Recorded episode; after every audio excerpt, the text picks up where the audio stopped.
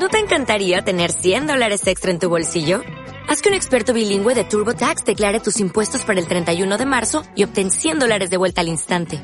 Porque no importa cuáles hayan sido tus logros del año pasado, TurboTax hace que cuenten. Obtén 100 dólares de vuelta y tus impuestos con 100% de precisión. Solo con Intuit TurboTax. Debes declarar para el 31 de marzo. Crédito solo aplicable al costo de la presentación federal con TurboTax Full Service. Oferta sujeta a cambios o cancelación en cualquier momento.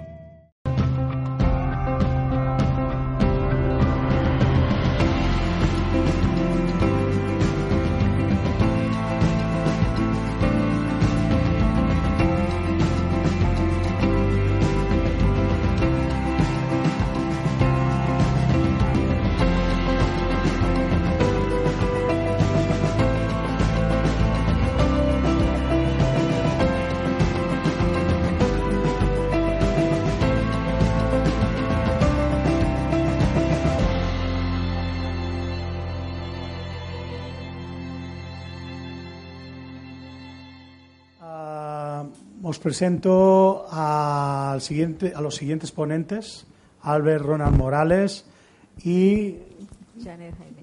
Janet Jaime. Janet Jaime.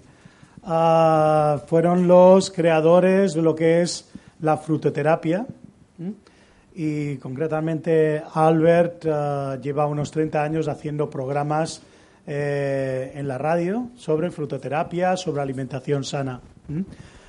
Ah, han estado investigando sobre lo que sería la alimentación sana, sobre lo que sería el uso de transgénicos y de ah, nanotecnología alimentaria, que la primera vez que a mí me lo comentaron me sonó a raro, pero parece ser que está bastante difundida en lo que es el mundo de, la alimentación procesada. ¿eh? Con todos vosotros, a Albert Ronald y a Janet con la ponencia de alimentación sana, transgénicos y nanotecnología alimentaria. Gracias.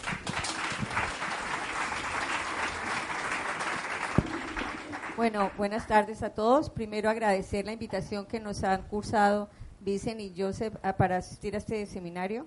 Para nosotros es una oportunidad siempre de estar compartiendo eh, los conocimientos que a través de los años hemos estado logrando a través de las investigaciones que hemos realizado. Albert es el creador de la frutoterapia. Esta técnica nació en Colombia en el 70. Ha publicado cinco libros. Eh, hoy les traemos solamente dos, pero hay cinco libros publicados. Eh, cada vez se avanza más en el conocimiento. El primer libro fue sobre los 106 frutos que dan la vida, porque la gente conoce la fruta, consume la fruta, no habitualmente, no tanto como quisiéramos, pero no se conocían las propiedades terapéuticas.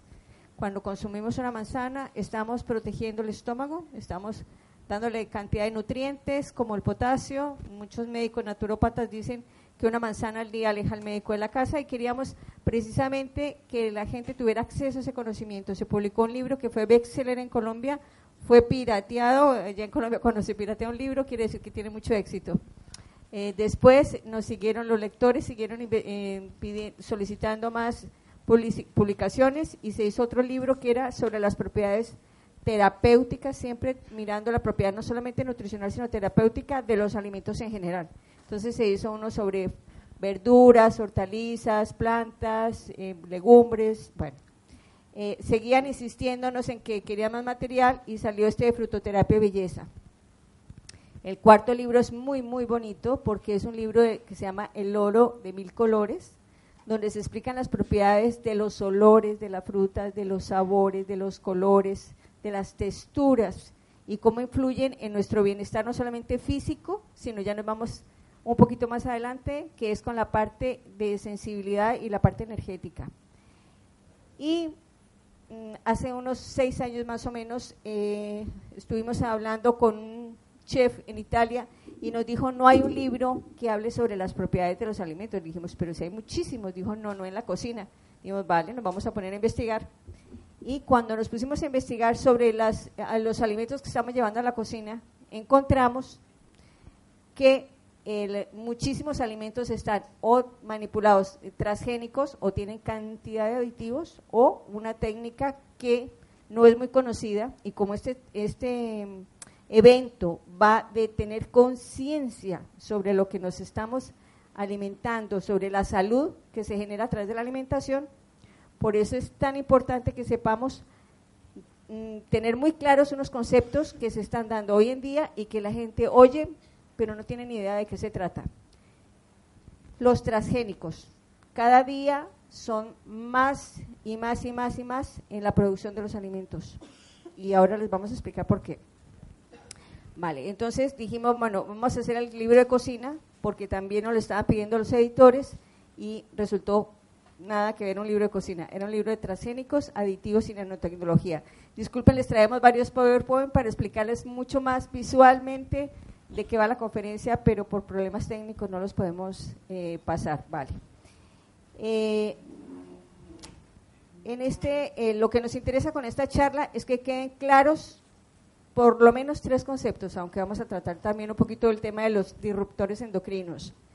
Porque la gente sabe que eh, ha oído la palabra transgénicos, pero no sabe qué va el transgénico. El transgénico es que cogen un gen de un alimento o de un animal o de, eh, cualquier organismo vivo que ya en este momento con la nanotecnología no necesitan organismos vivos y lo, tras, lo traspasan, eh, lo transponen a otro ser o a otro, mm, otro, sí, a otro ente, porque antes decíamos seres vivos, pero es que ahora con la nanotecnología no necesitan ya seres vivos.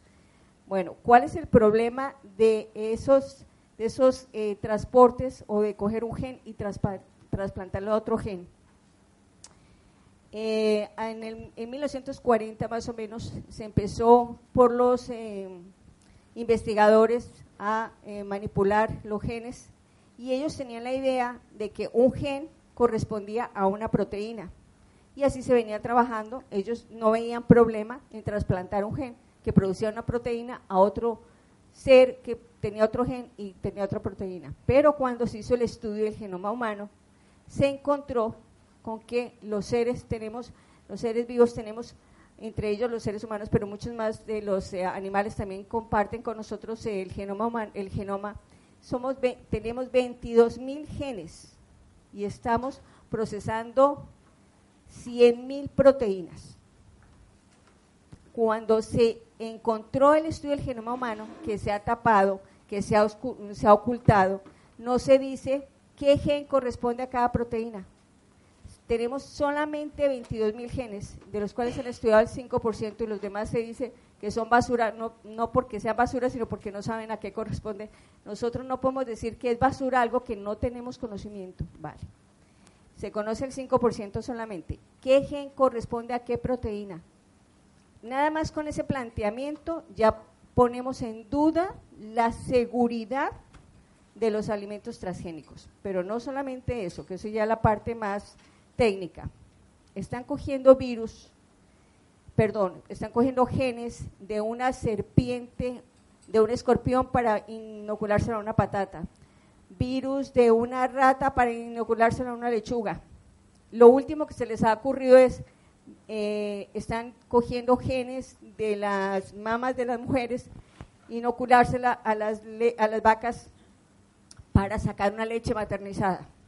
O sea, hasta qué punto estamos transgrediendo los ciclos naturales de la vida. ¿Cuáles son las consecuencias que eso va a generar en nuestra salud? En ningún momento yo soy vegetariana, eh, soy vegana hace 27, 27 años vegetariana y 14 vegana. Bueno, esto trae a colusión que yo les pregunto, si una patata viene con un gen de un escorpión, ¿se la han colocado para qué le han colocado ese gen de ese escorpión? Para hacerla más resistente, para que admita, eh, no, se no rechace tanto los agrotóxicos, para hacerla más eh, duradera, bueno, para cambiarle las, eh, características organolépticas. ¿Cuáles son las características organolépticas? Cambiarles el color, el sabor, la textura, la duración, bueno, la forma. Si yo me como esa patata, yo hace 27 años no proceso, ningún, no tengo la enzima que procese los productos cárnicos. ¿Qué me va a pasar a mí? Una alergia, una intolerancia, eh, eh, una cantidad de sensibilidades que es lo que estamos viendo hoy en día de las enfermedades modernas. Son una cantidad de intolerancias y las enfermedades que ahora han, han denominado idiopáticas, que es una enfermedad idiopática que no tienen ni idea de dónde sale. ¿sí?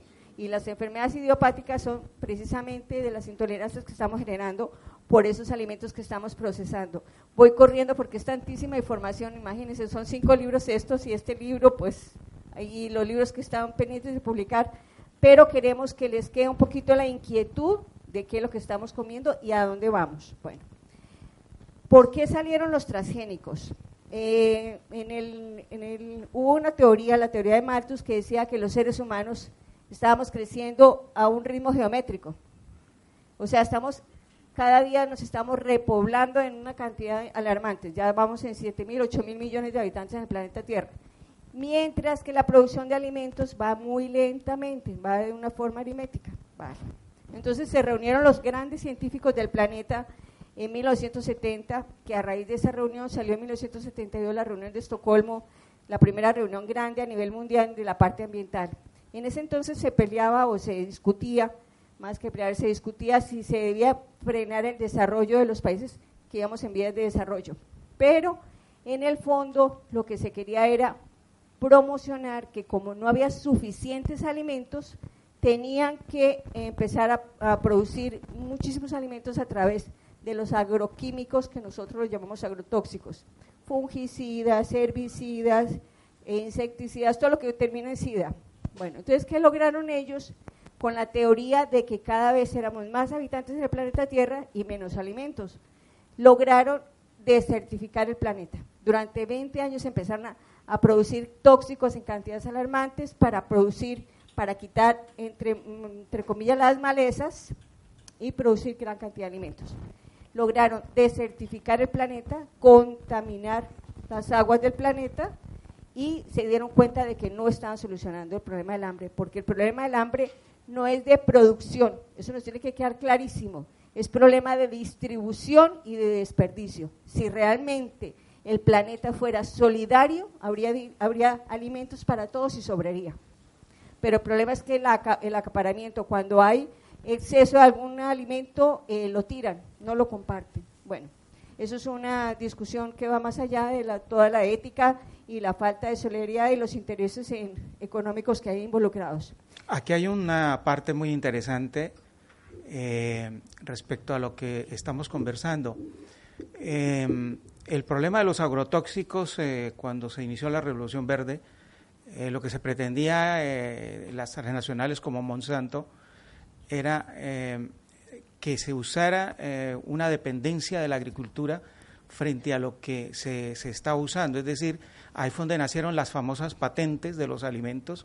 En este momento, toda la, alimentación del planeta Tierra está patentada por cinco transnacionales. Es decir, que lo que estamos comiendo, las, las semillas y las especies están eh, patentadas y son dueños eh, transnacionales. Es decir, que la, la, humanidad en este momento está despojada totalmente de la biodiversidad eh, con la que estamos comiendo. Hay 80.000 plantas productoras de alimentos y de esas 80.000 hay unas 78.000 eh, plantas ya patentadas. Es decir, que el trigo que era europeo de los europeos ya no es de los europeos. La patata que era de nosotros los latinos ya no es nuestra. El tomate que era latino tampoco, ahora es de transnacionales. Y lo más grave de los, eh, de los, de los de los agrotóxicos es que con los transgénicos se aumentó la cantidad de agrotóxicos que se está utilizando. Por ejemplo, uno de los agrotóxicos más eh, usados es un herbicida que se llama el Roundup, que es, es inicialmente en los años 60 fue una arma química. Se usó en Vietnam como un desfoliador eh, en la guerra y se llamaba agente naranja. Y ese derivado del agente naranja los americanos, los estadounidenses, lo convirtieron en algo rentable y fue cuando nació Monsanto, que es de la familia Rockefeller, los famosos Rockefeller, los millonarios Rockefeller, y ellos eh, lo que hicieron fue rentabilizar este producto como un herbicida y claro, si a un campesino eh, o a cualquier persona que trabaja en el campo le van a ayudar a controlar la, la hierba, pues bienvenida sea. Y fue cuando nació el famoso Roundup o el famoso glifosato, que por primera vez se usó en Estados Unidos y luego se usó para los cultivos eh, como la coca y como la marihuana para acabar estos cultivos. Y luego ahora se está usando absolutamente en todos los cultivos agrológicos que existen en el planeta Tierra. El, el, otro problema grave es que a raíz de eso nació otro negocio que hace 23 años empezó, que fue empezar a manejar los transgénicos. Los transgénicos lo que hacen o lo que se pretendió y lo que dicen los, los que lo favorecen es que vamos a solucionar el hambre, porque vamos a producir alimentos que no van a ser atacados, por ejemplo, por sequías, hay, hay arroces, que fue donde se empezó, y algodón, que fue donde se empezó los transgénicos, y ahora con las patatas, pero lo más increíble es que ya un 60% de lo que comemos es transgénico. Entonces, ¿qué sucede? Que a raíz de hace 23 años que nacieron los, los transgénicos, se han aumentado en 7.000 enfermedades nuevas. Y según Naciones Unidas, el último informe que recibimos nosotros, yo hago un programa, a propósito, eh, yo estoy aquí porque Vicente y José me escucharon en Radio Nacional hace unos 10 años cuando yo hacía un programa en la noche eh, hablando de estos temas. Ahora lo hago en otras emisoras porque nos, de, Radio Nacional nos, nos, nos quitaron. Bueno, eh, como siempre, lo bueno no, no tiene cabida.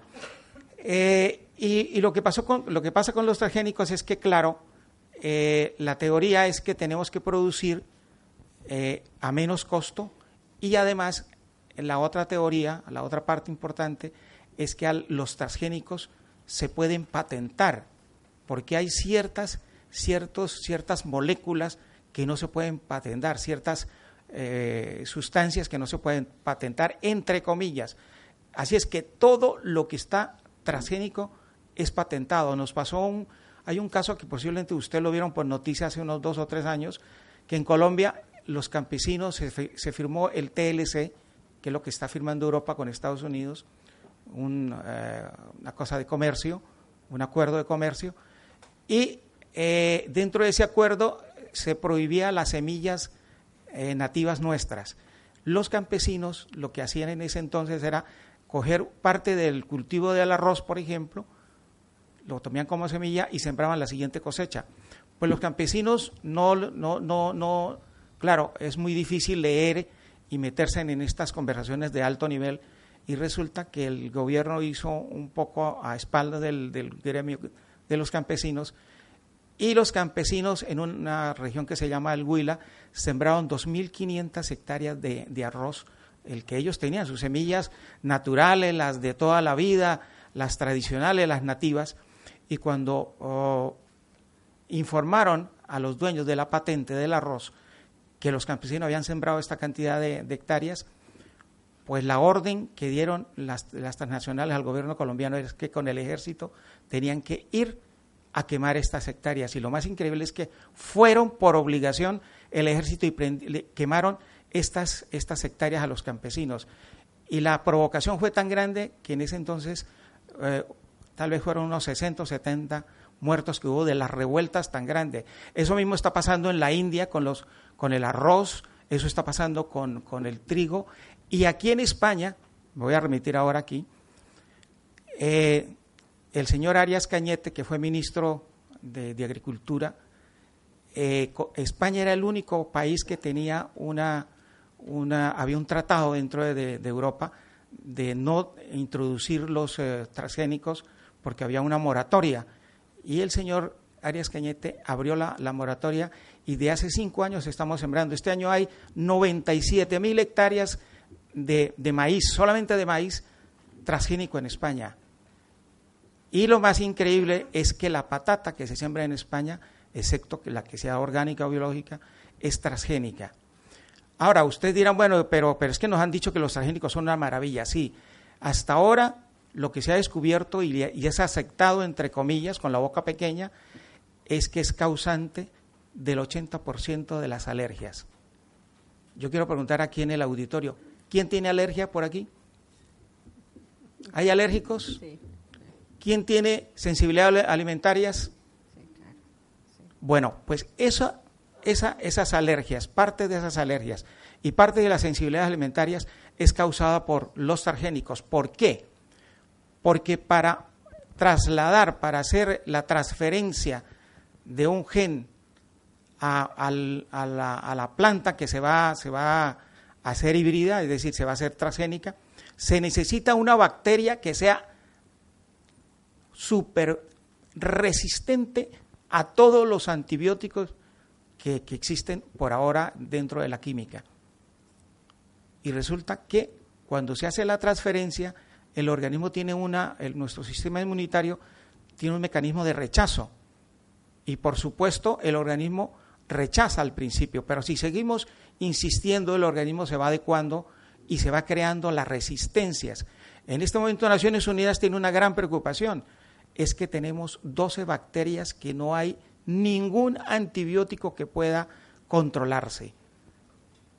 Y una de ellas es la meningitis. No sé si ustedes leyeron en los periódicos hace unos 20 días donde Naciones Unidas hablaba y, estaban inquietos y están inquietos porque desde el punto molecular en este momento no hay una sustancia que podamos potencializar los antibióticos.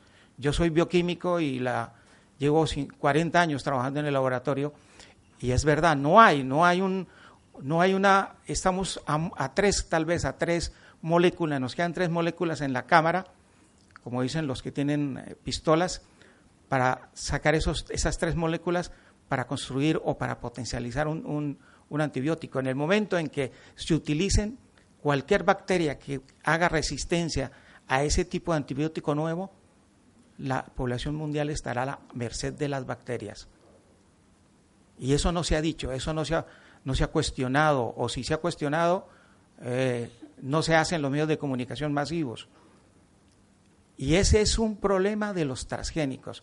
Aparte de que produce la inmunización a nivel de antibióticos, también produce la inmunización a nivel de lo que, del, desenvolvimiento que hace bioquímicamente dentro del organismo los eh, desinflamatorios.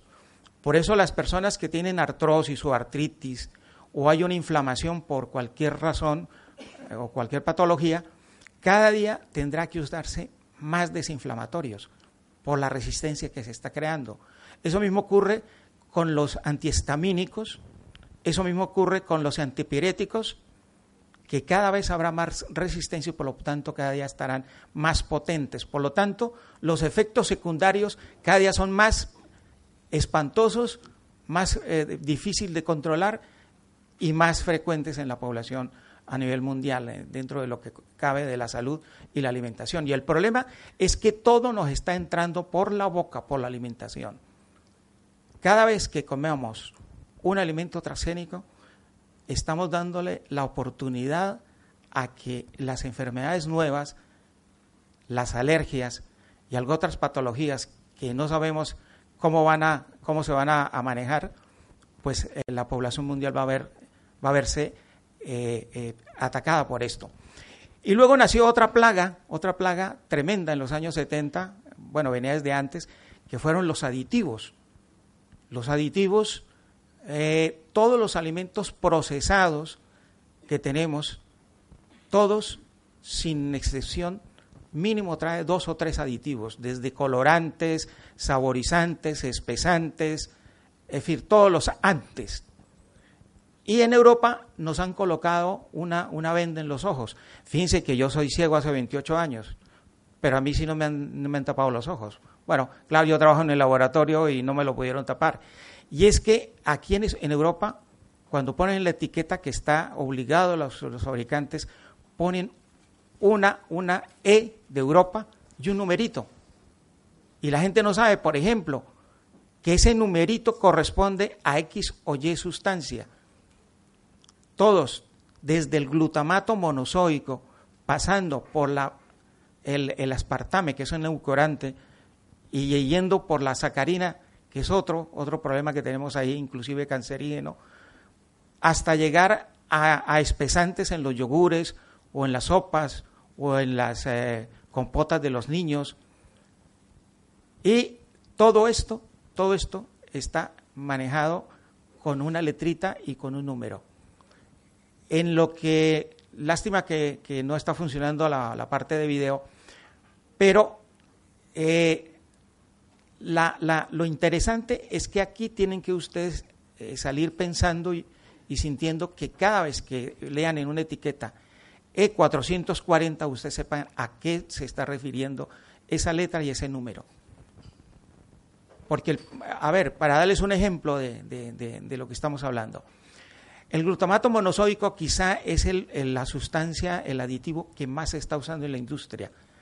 Y el glutamato monosódico se utiliza en la industria para producir adición en el alimento que se está consumiendo. Por ejemplo, eh, de los alimentos que más glutamato monosódico tiene son todos los eh, alimentos eh, que vienen empacados, como las papas fritas o las patatas fritas, las galletas, ¿qué más? Las, las, las gaseosas, inclusive los vinos. Hay vinos que le están poniendo esta sustancia.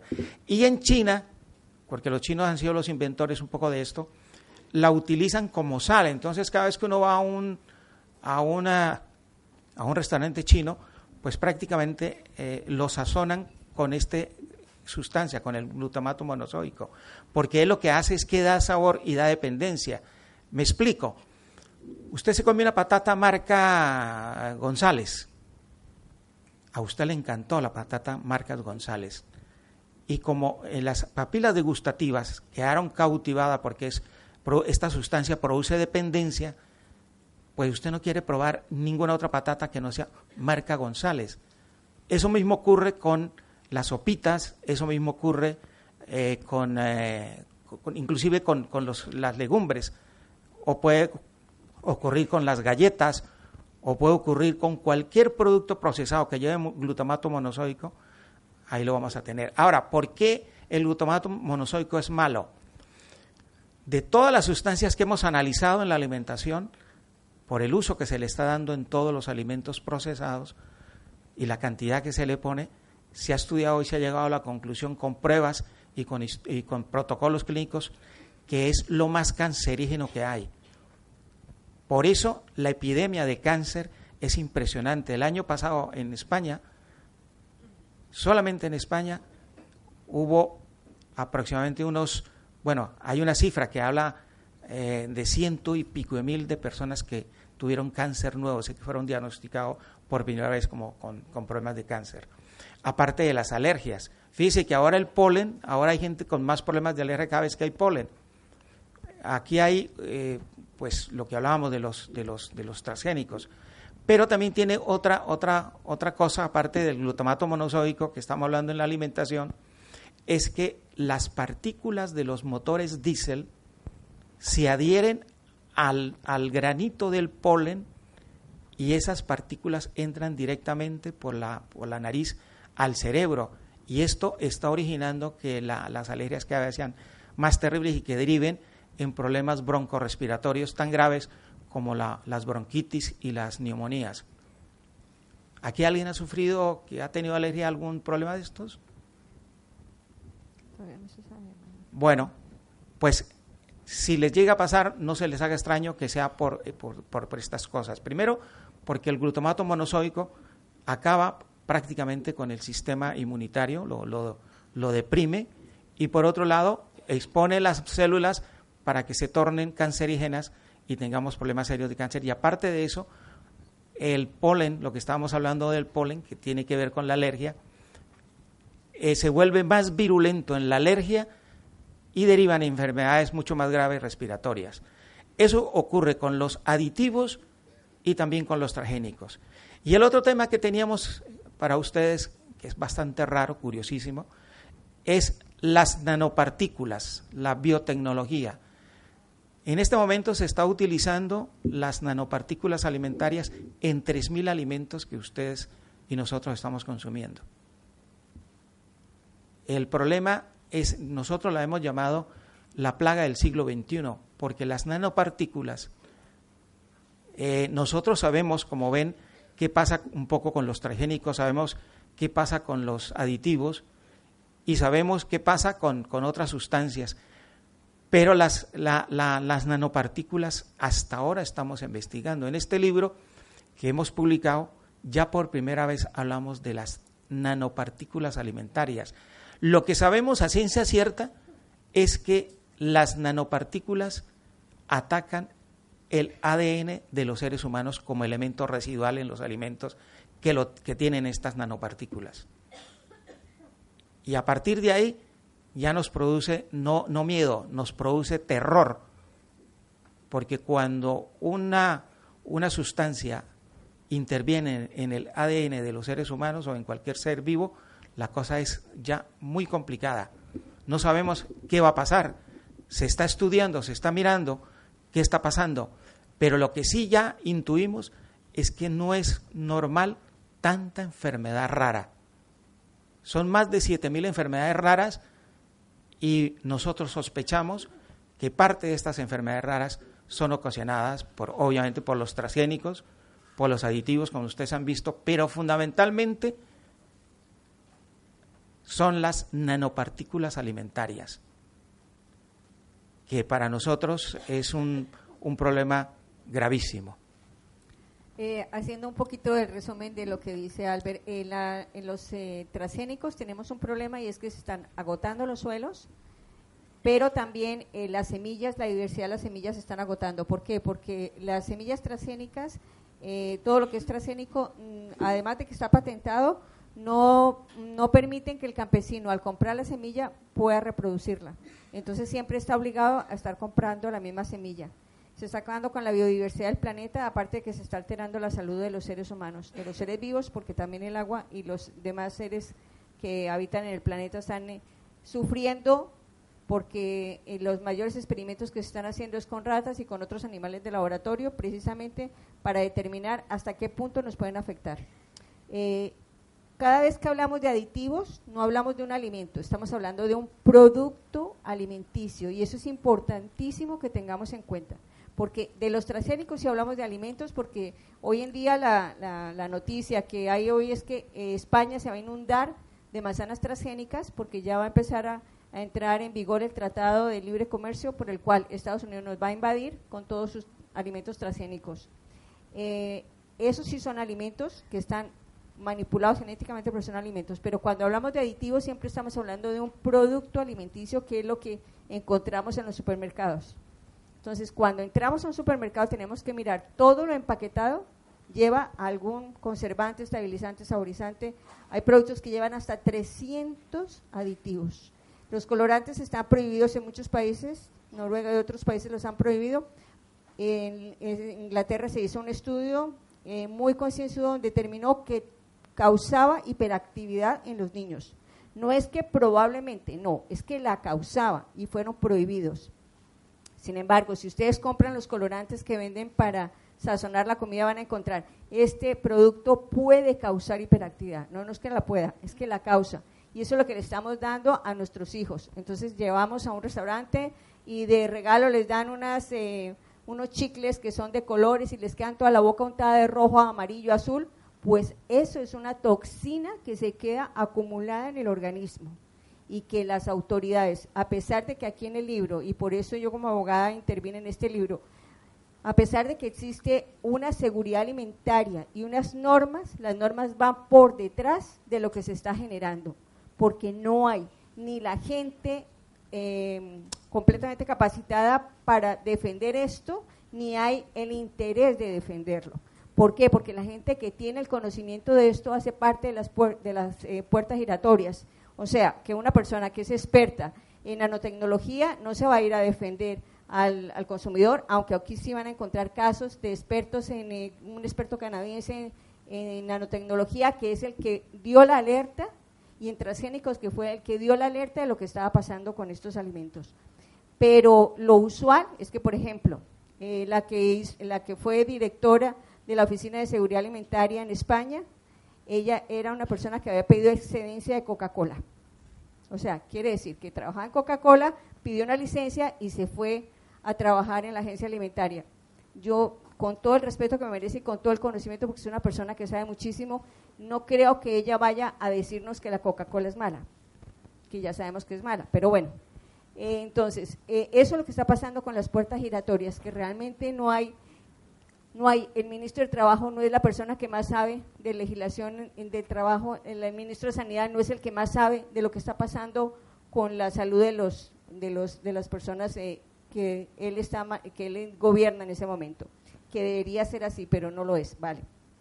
Tenemos entonces nosotros como ciudadanos, como la sociedad civil, estar alertas a lo que está pasando con los alimentos. Primero, transgénicos, ya sabemos que la manipulación de los genes y que estamos alterando, estamos trastocando los ciclos naturales de la vida porque estamos interviniendo un gen de un animal en un gen de un humano y así sucesivamente, ¿vale? En los aditivos hay que tener muchísimo cuidado porque nos está generando muchísimos problemas porque son sustancias que el organismo o no asimila o si las asimila las está acumulando y se nos está convirtiendo en un tóxico. Y la nanotecnología son pequeñísimas partículas. Nano es pequeño, es diminuto. Y tecnología es toda la biotecnología aplicada a mejorar, entre comillas, los alimentos. Entonces, y no solamente los alimentos, porque la nanotecnología se está utilizando para muchas cosas positivas. Por ejemplo, las personas diabéticas se han inventado un tejido que se les pone y lo cicatriza, porque saben que el problema de los diabéticos es que no cicatrizan, se hieren y no cicatrizan pronto. Entonces, no podemos decirle no a la tecnología, le estamos diciendo es manejenla con ética. ¿Por qué? ¿Qué pasa con la nanotecnología? Ya hay en este momento 3.000 alimentos que tienen sustancias de nanotecnología. ¿Qué hacen? Yo tengo diabetes, entonces le quitan la partícula del alimento que genera la diabetes, que tiene la glucosa, para que yo me pueda consumir ese alimento. Yo tengo hipertensión, entonces le quitan todo el, el contenido de sodio a ese alimento para que yo lo pueda consumir. Estamos alterando el ADN de ese alimento. ¿Qué es lo que yo me estoy consumiendo? ¿Realmente es seguro? ¿realmente no va a afectar mi ADN? Esa es la pregunta que nos hacemos, ¿vale? Con la nanotecnología, con los aditivos y con los transgénicos. Entonces, lo que queremos llamar la atención es que nosotros tenemos que ser conscientes de que eso ya lo tenemos en el supermercado, ya lo estamos llevando a los hogares todos los días y nos planteemos si eso es lo que queremos nosotros, para nosotros y para las generaciones que vienen. Lograron con los agrotóxicos eh, desertificar un planeta lograron contaminar las aguas. En 20 años, ¿qué vamos a lograr con la nanotecnología, con los transgénicos, con los aditivos? Esa es la pregunta que todos nos hacemos. ¿Vale? Que muchísimas gracias y respondemos las preguntas, preguntas y las inquietudes que tengan al respecto. Perdón.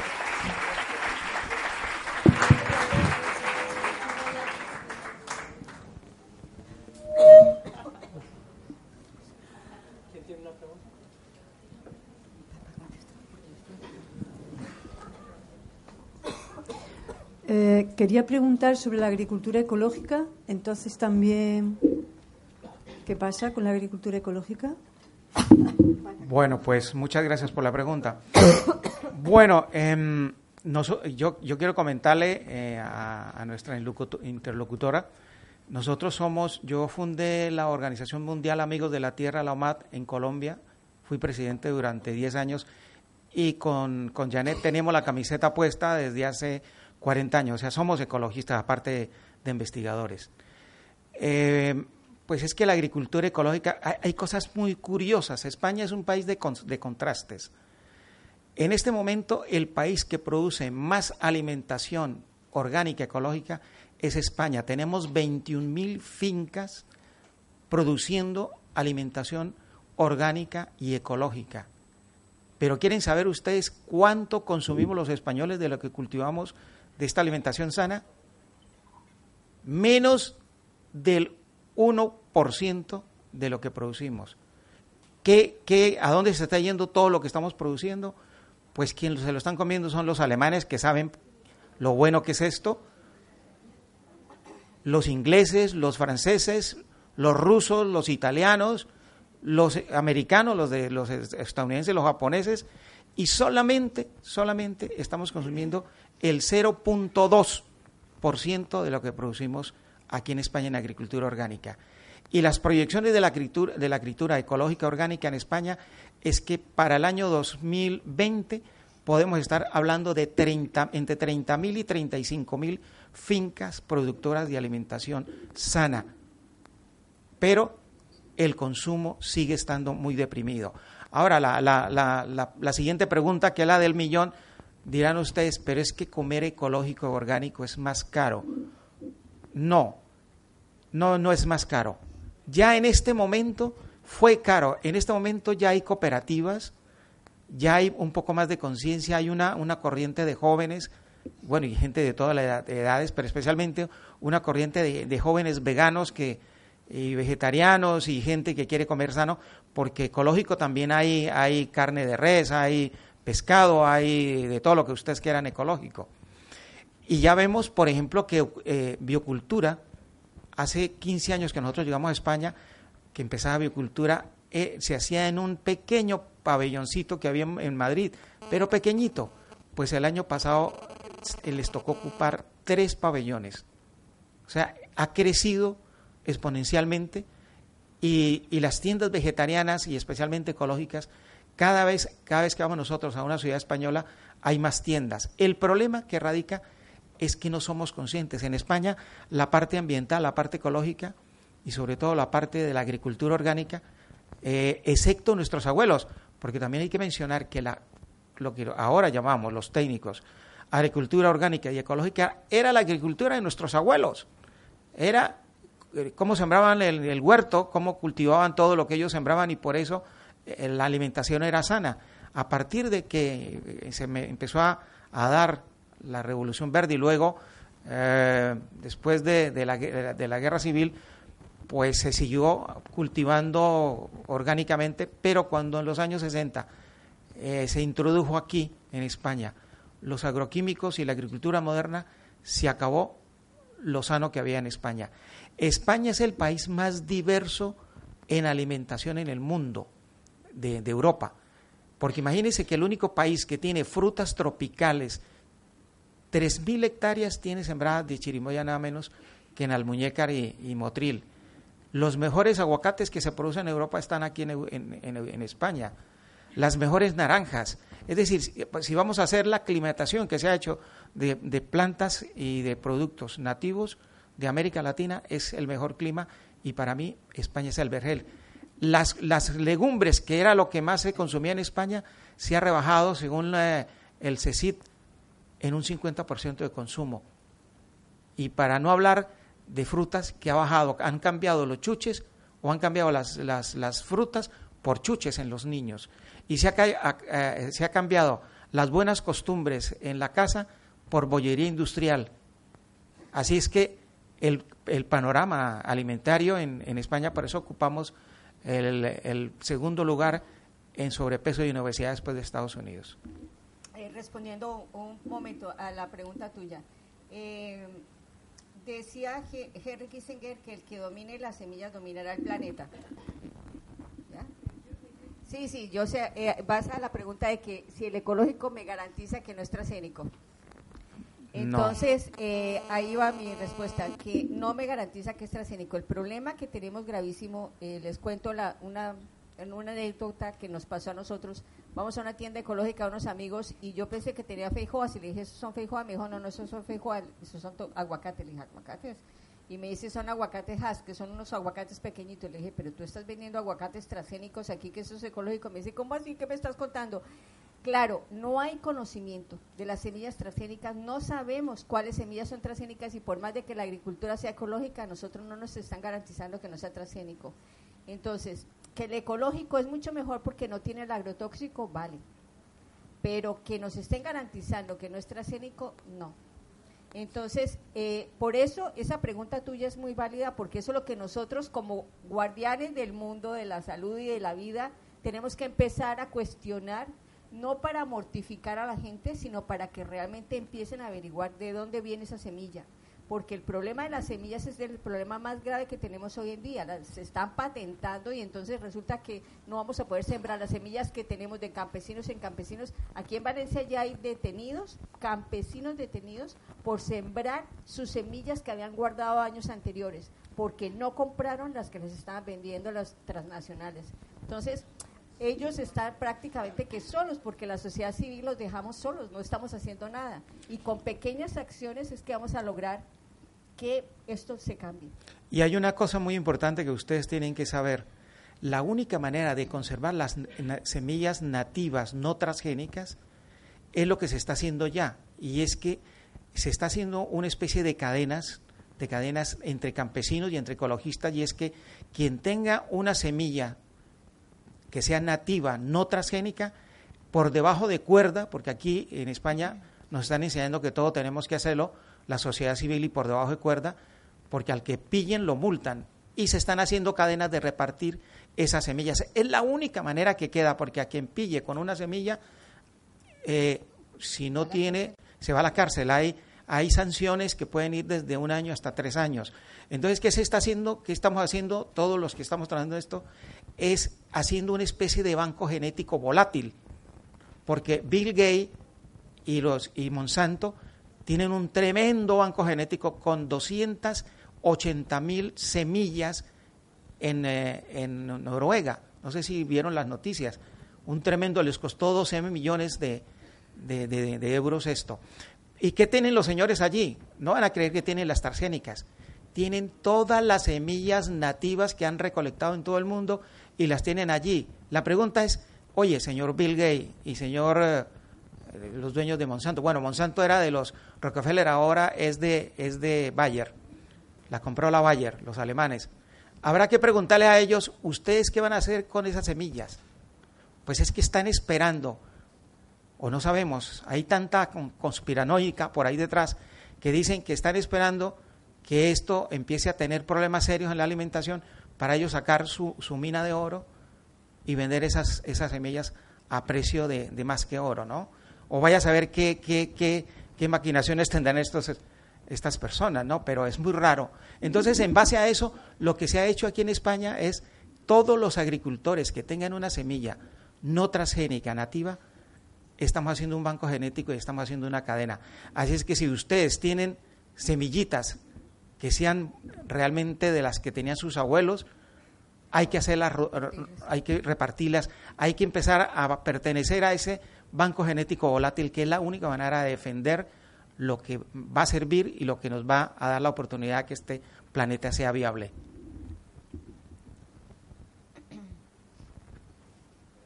Gracias por crear conciencia sobre la alimentación. Quería hacerle una pregunta de si es posible alimentarnos solamente de frutas, ya que ha estudiado todas las frutas y, puede saber las propiedades. Gracias. Gracias por la pregunta. Bueno, no todas, eh, pero sí hemos estudiado unas 5.000 especies y 200.000 variedades eh, en el planeta. Nos falta todavía, hay todavía frutas. Cuando yo hablo de esta cifra, eh, no incluyo ni las transgénicas, ni los híbridos hechos en laboratorio, ni las clonadas. Es decir, eso para nosotros no existe. Porque otra cosa que hemos aprendido es que todas las semillas, especialmente de frutas, bueno, y de todos los alimentos, cuando son transgénicas, son estériles, por lo tanto no funcionan eh, como semillas. Sí, sí se puede uno alimentar con fruta, lo que pasa es que yo como, como creador de la frutoterapia no aconsejo que se haga, o excepto que haya un experto en frutoterapia que ayude a dirigir esa alimentación. Hay una experiencia muy interesante que fue muy casual. En Colombia, como tenemos selva, eh, una campesina muy joven de unos 17 años se perdió en un sitio donde habían muchísimos guayabos. No sé si conocen las guayabas, ¿las conocen? Bueno, esta es la fruta reina. Ahora les contaré algo sobre esta fruta, que por eso la hemos llamado la fruta reina. Esta niña se perdió y la niña, como, como buena campesina, que tiene un sexto sentido desarrollado, ella no quiso caminar, sino se quedó ahí donde estaba ese grupo de guayabos eh, con, con, tremenda cosecha de guayabas.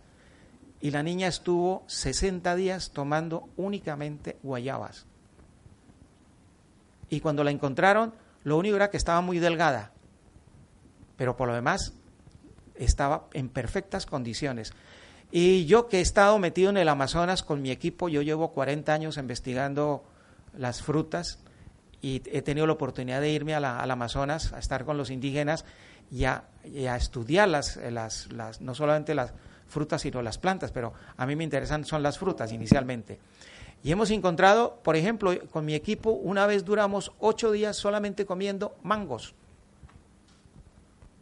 Pero claro, en medio de los mangos nos comíamos alguna nuececilla de estas de cafú, que son proteína y no nos pasó nada. Los, los campesinos, fíjense, mientras los indígenas no nos decían nada y nos decían que interesante lo que hacíamos, los campesinos preocupados nos decían que nos iba a dar la, la famosa malaria.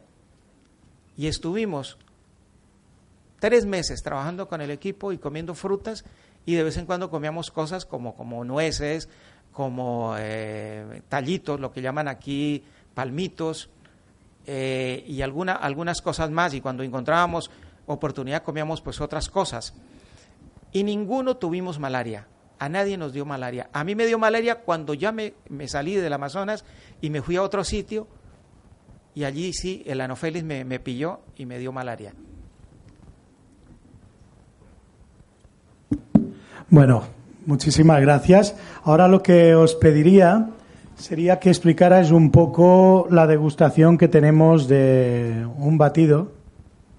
Sí. ¿Eh? Eh, es interesante el, eh, y además quiero darle las gracias a, los organizadores, a José, a, a Vicente y a la, a la empresa de, de, los hoteles que ha hecho posible estos cuatro años y que esta vez nos han invitado a nosotros por, por, estar aquí con ustedes. Hemos hecho, les hemos eh, sugerido que se hiciera un, un sumo vital. Hemos, lo hemos estudiado durante 40 años y curiosamente eh, es lo más, lo más energético y lo más curativo que existe de todos los batidos y los zumos que se han hecho en, en, la investigación y en el, en el, laboratorio. Lo hemos puesto así, es batido o, o zumo vital. Está hecho de zanahorias ecológicas, de remolachas ecológicas pero cruda, la remolacha cruda, no cocida, y de manzanas ecológicas. Nos encantaría que lo probaran porque van a quedar encantados y además probablemente les va a cautivar su paladar y va a ser su, su zumo de aquí en adelante cuando estén bajitos de energía, cuando estén eh, cansados, va a ser el que les va a subir el, el ánimo. Así es que van a probarlos. Muchísimas gracias. Muchas gracias, Janet, muchas gracias.